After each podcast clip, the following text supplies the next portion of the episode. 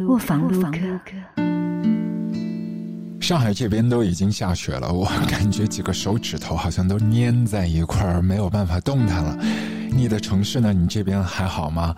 希望接下来的时间我们可以一起围炉取暖呢。呃，今天要和大家一起来分享的一些主题都和世之愈合有关的。我们都知道，很早的时候，或许你也是从音乐里面熟悉它影片里面的味道。最早幻之光，他找来陈明章，是因为侯孝贤侯导的《恋恋风尘》。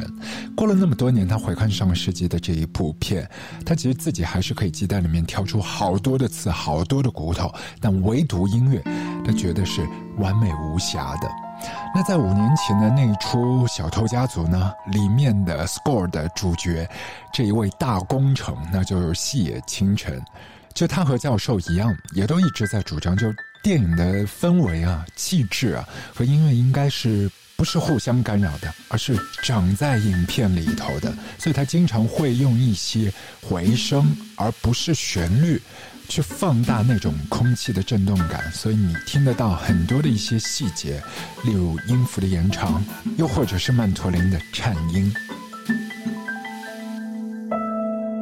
而去年的这部电影。世之愈合终于是请来了坂本龙一和他一起来合作，但当时教授的一个身体的一个状况，包括他的病情，就是导演都是了解的，所以他也不是特别确定教授是不是真的会答应。他那个时候也是做了两手准备，如果教授拒绝，他就会索性不用配乐，整部影片都是留白。但庆幸的是，最终教授过往的一些作品，包括。他新写的《Monster One》和《Monster Two》两段 piece 都是和影片成为了非常好的呼应，甚至包括影片尾巴上教授在上个世纪所写的那一段，Aqua 在小声的提醒大家：“Be water, my friend。”今天这一集和上一集我们都是延续这个 Fighting Talk 三兄弟系列，只不过呢不会那么。闹哄哄了，我们想沉下心来。呃，我们三兄弟三个人在不同的时间线是看了这部片，不到一年前，大半个月前，一天前，所以每个人跟看过的影像和影像带给自己的一些回想，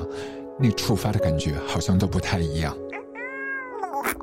啊失之愈合的怪物这部电影一年多了，对我记得你是在香港看的，对吧？我是那个上映的当天首映就杀到那个影院里面去看，因为我就怕被剧透嘛。我去看的时候是完全一无所知。这部片之后和我看的另外的一部片就是《坠落的审判》，观影的感受有点类似，开放的一个视角，呃，就是你去体验是摆在第一位，不是故事本身。是怎么样？而是它叙述的一个结构是怎么样？这个是让大家去感受的。还有一个部分呢，是那个视角，坠落的审判和怪物，它里面其实比较亮的那个视角。当然，它的这个视角很多元嘛，都有不同的一些角色。但中间有一个角度，都是从小朋友的角度去讲这个事情，去还原小朋友视野里面和他们脑袋里面的一些东西。那达达呢？呃，我喜欢，但是没有那么喜欢。那市之愈合也非常善于在细腻细节和日常中讲故事，波斯抽检的讲故事，喜欢就是这个审美风格的基调，我就是喜欢的。罗生门的形式不反感，就是黑泽明的罗生门，他是越讲你越进入了一种迷宫，但是呢，世之愈合是反过来的，他呢就变成了他越讲越清晰。因为它这种形式跟结构，让你觉得越讲越清晰。我不知道你们会不会有这种感觉啊？就是你时时刻刻会感觉到一个编剧的存在。因为东亚美学里边的含蓄、这种隐忍、这种就是说话说半句留白的这种情况，言之未尽。东亚人讲的是意会。东亚电影套罗生门结构，这是很自然的。啊，我觉得达达的那个 review 里面有一个部分就特别妙嘛，它就是褒奖，就是视之愈合可以，呃，把板垣育二送上更大的一些世界关注的舞台。因为，呃，事实上也是因为这部片嘛，就板垣育二就是拿到了戛纳的那个最佳编剧嘛。就其实真的，对啊，这个编剧拿到最佳编剧了。对啊，就是。戛纳一直很喜欢那个《失之愈合》嘛，《小偷家族》他是拿了那个金棕榈嘛，后来就是和宋康昊拍的那个《前客》是让他成为那个影帝嘛。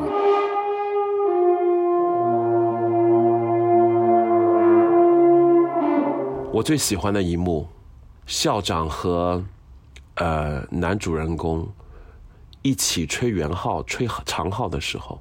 那一幕让我觉得是很释放、很充实，甚至是很美的。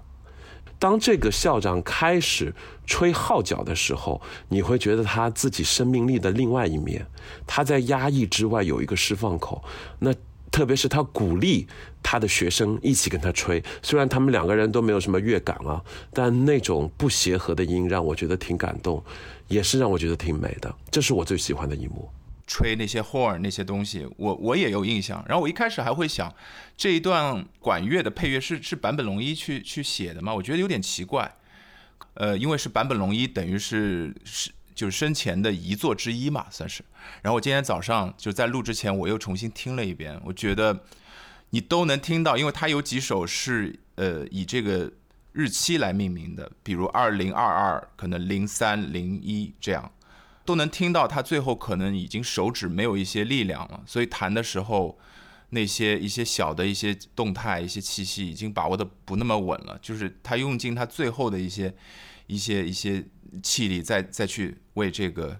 电影去谱写，所以哎，我想问一下，就是这里边版本音乐呃，版本龙一他是专门为这个电影写的音乐，还是说有些曲子他是之前已经做好的，然后把它配在这个电影里边的？教授是在一月份，他去年生日的时候就发了那张唱片 Twelve，看到那些数字都具体的。时间、年份、日期，算是这个素材，它同步也是给到世之愈合说，如果说你觉得里面的一些音乐适合、喜欢你，请拿去用吧。他为这部影片是创作了一些 piece 的，比如说 Monster One、Monster Two，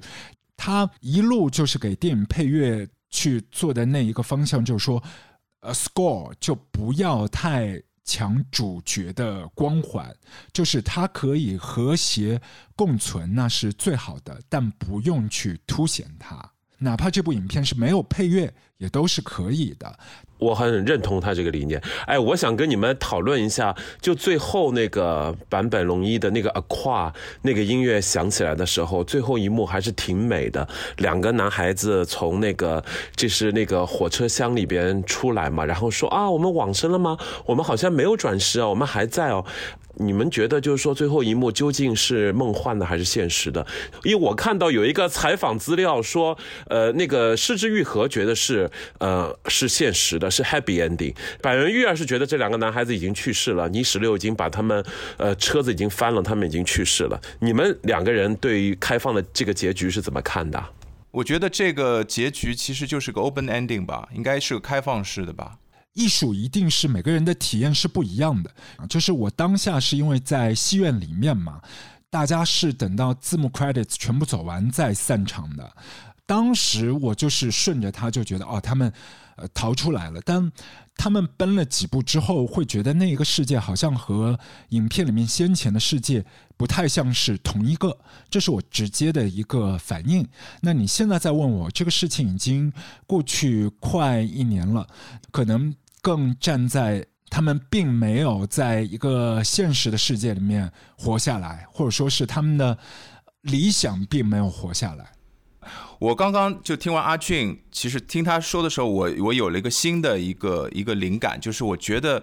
嗯，其实我觉得这个结尾，当时我看的时候是比较。呃，没有那么在意的，因为我其实我的观念还停留在之前的那种关于对这些剧情的感受里面，就沉浸在这种感受当中。因为我是 ENFP 嘛，就是 F F 人嘛，就是很注重 feel 的，所以我就一直在感受这两个小男孩之间的那种情愫。所以最后的那个场景，我甚至觉得可能是某种。呃，蒙太奇，或者是甚至是一个之前他们某一天下午在那边的一个时间段落，就是一个时间的一个一个 session，然后导演通过这种呃就是非线性的表达方式，把这个 session 移到了最后，这也可以，就通过这种像所以所以对你来说的话，对你来说的话，最后一个结尾的话，你完全就是电影结束以后，你也不会去回味，是不是？因为就是太沉浸在那里面，以至于我都没有多余的一点精力想去想他们当时哦是是是活着还是死的，我都没有去想，我只是在感受那个画面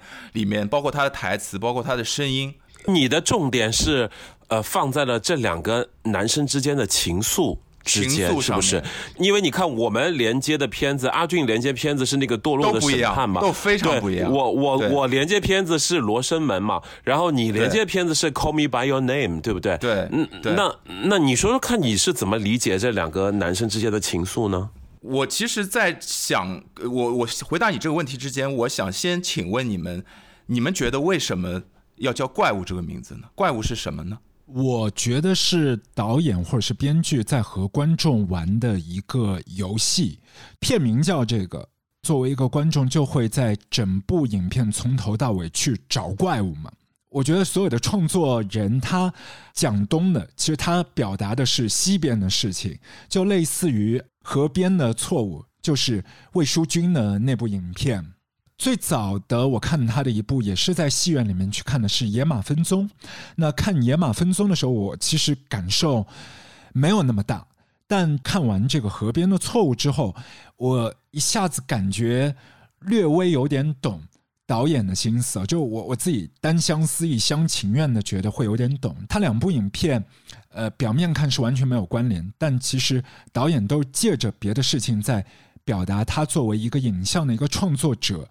在自己身上发生到的一些碎片嘛，电影或者是电影工业和另外那一个看不见的一个审查制度之间的一种角力。可能阿俊说的是一种反中心主义的一种描述，然后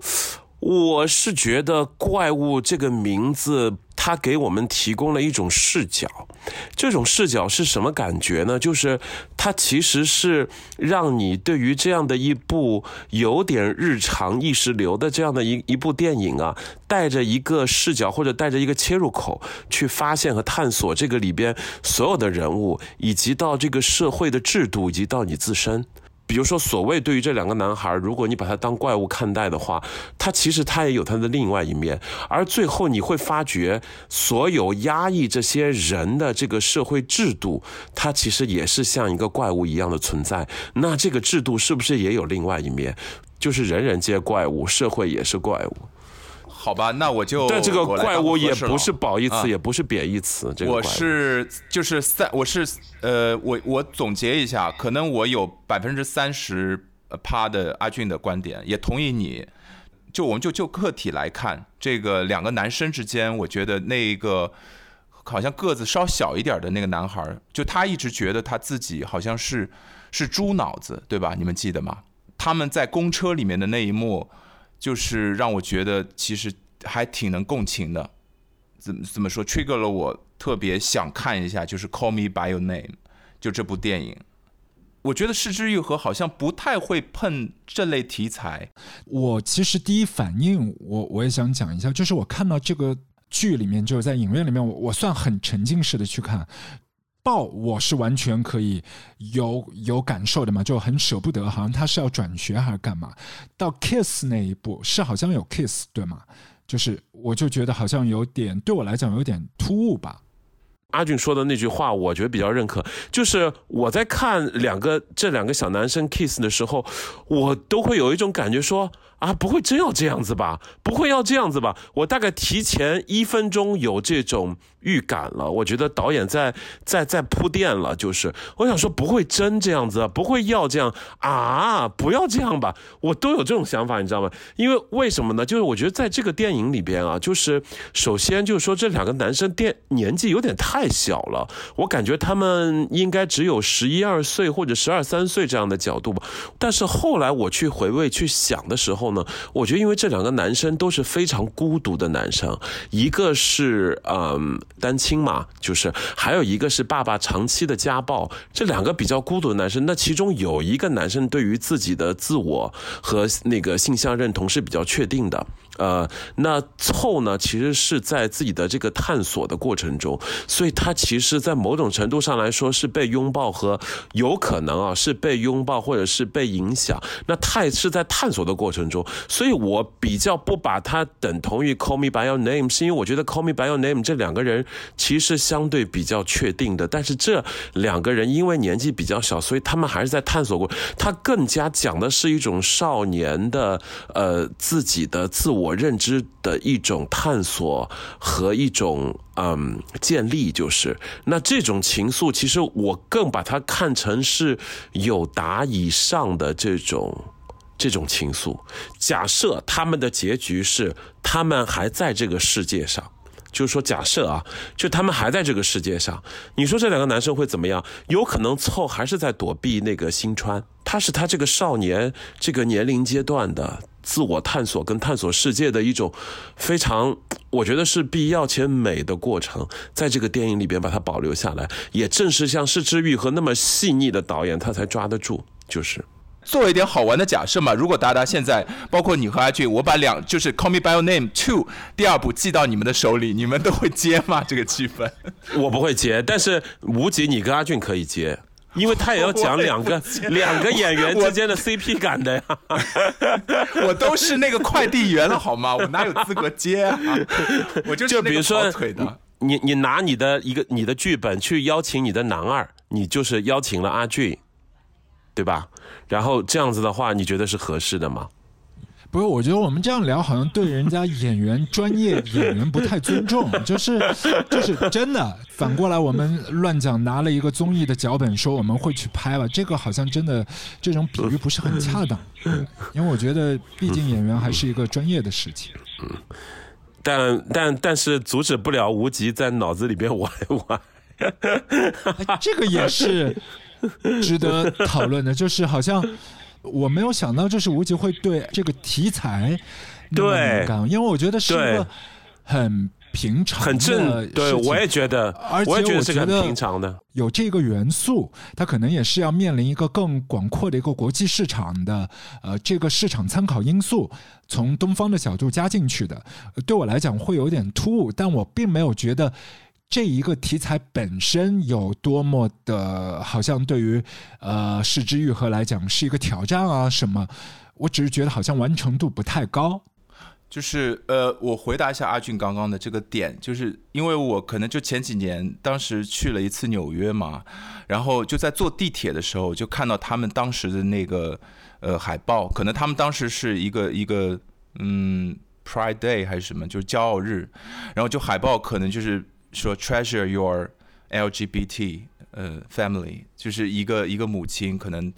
呃非常有爱的去呃搭着她的一个孩子的一个肩膀，就是这样一个简短的一个小的一个 slogan。我自己看怪物，我不觉得它是一个 LGBT 色彩标签很明显的这样一个电影。我其实觉得它只不过是这个电影里边的一个枝节，一个底色。我可以这么说啊。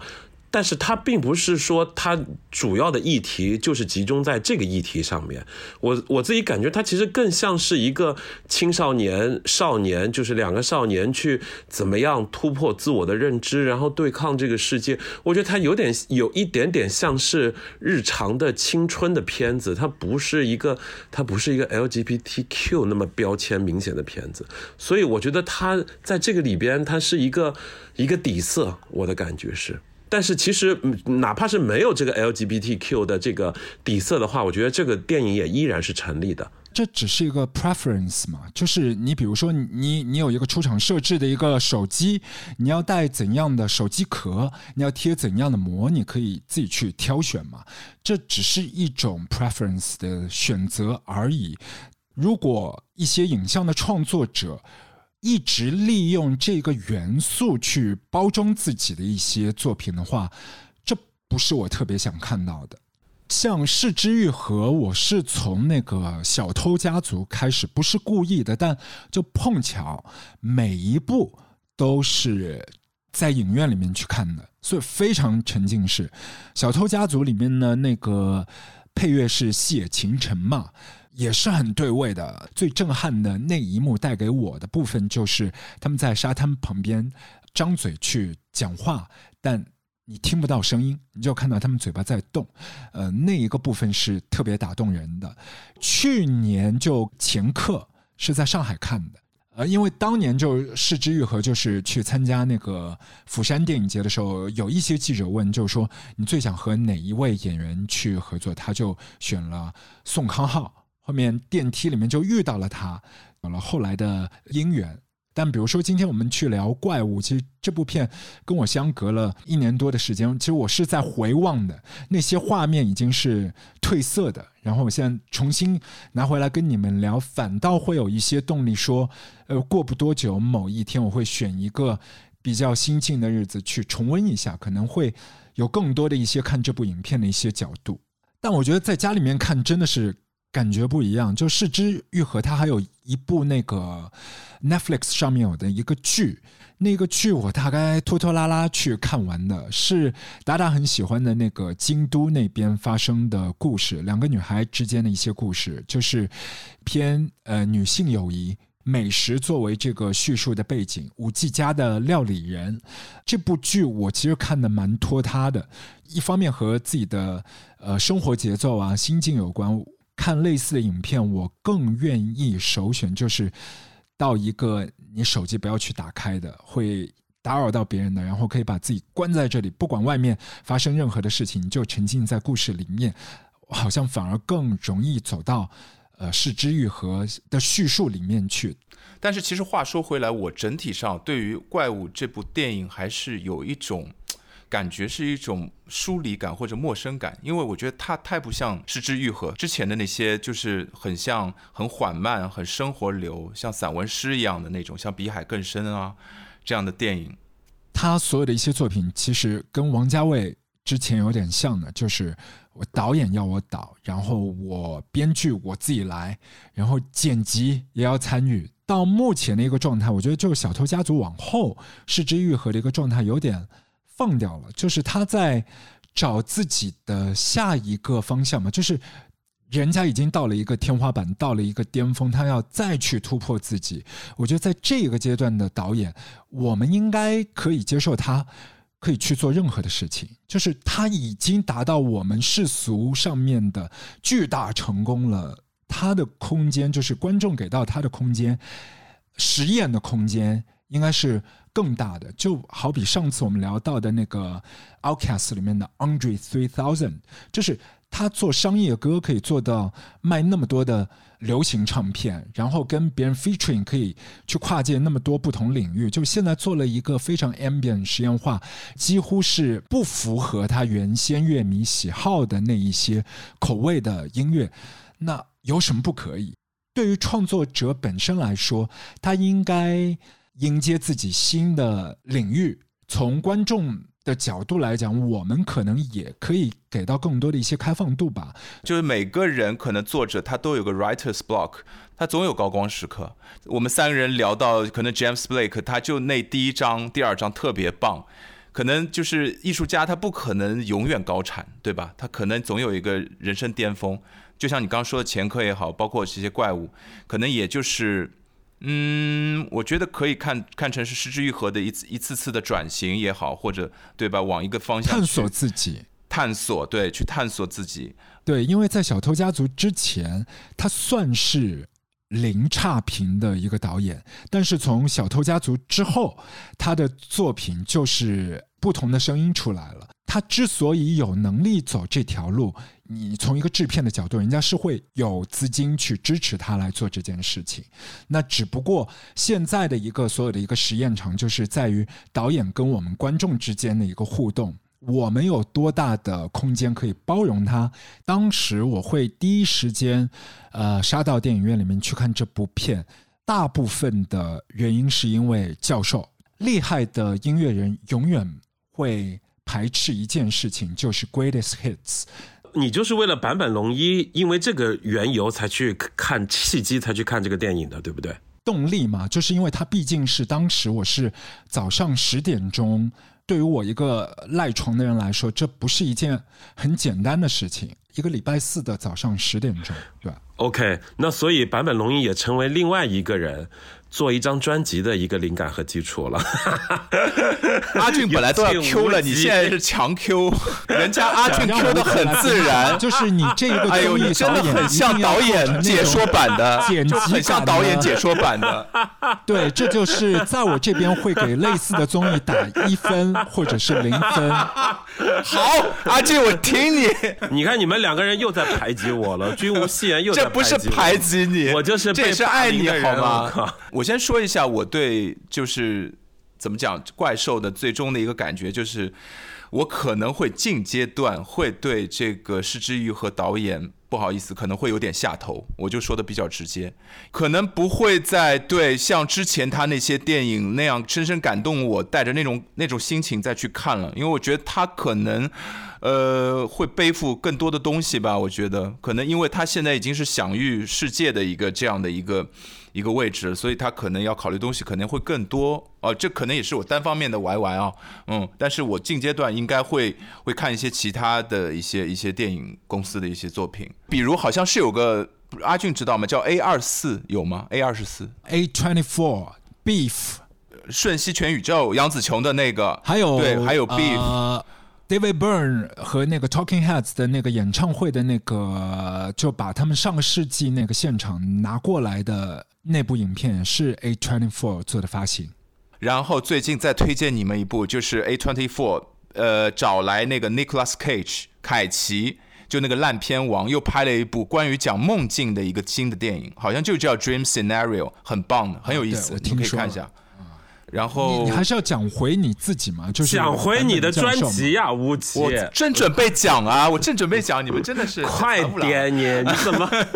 绕 No 半天 worry, 太 OK, 绕了？No OK，我们在聊教授的时候应该 peaceful 一点好吗？呃，其实当时我写的那些作品，呃，更多是一些可能电子电子作曲的一些习作。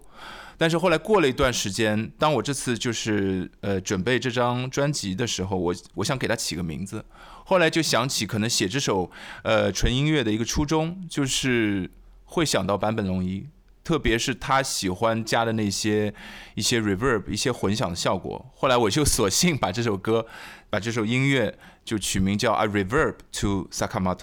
就是这样一个一个小小的一次致敬吧，我觉得。嗯，大家可以听一下，特别是里面，我觉得有一个有一个音符，我觉得是特别是向他致敬的，就那一个 note，我觉得因为加了很多的混响，所以会觉得嗯，哎，会有一点空间感，大概这样。教授就最棒的部分就是他影响了很多人，而且留下了很多的算是遗产，包括他和那个爱回公司他们一起做那个 Commons 嘛，就是那个 Common 是多一个 M 的，那个 M 是代表音乐 music。在教授的眼里，就是他从来没把这个当做一个唱片厂牌，他是把它视作一个平台，让更多的一些呃先锋的音乐人啊被一束聚光灯照到，呃，让更多的耳朵可以听到。还有另外一个英国的一个玩爵士的 Penguin Cafe Orchestra，都在这个厂牌底下发了一票的作品。我觉得其实喜欢教授的乐迷，我觉得也是可以去多留意 Commons 那一个 label 底下那一票的音乐人。我觉得有很多的气味都是相似的。嗯，而且我觉得可能在他离开这一年之间，嗯，我今天听他的音乐的时候，其实还挺想念，挺想念他的。我可能相比他的一些自传啊，包括一些一些自选集，包括一些散文集，我都有。嗯，但我觉得我可能更会听他的音乐的时候，用这种用方式去去去怀念他吧。我觉得，呃，这种方式比较纯粹一些。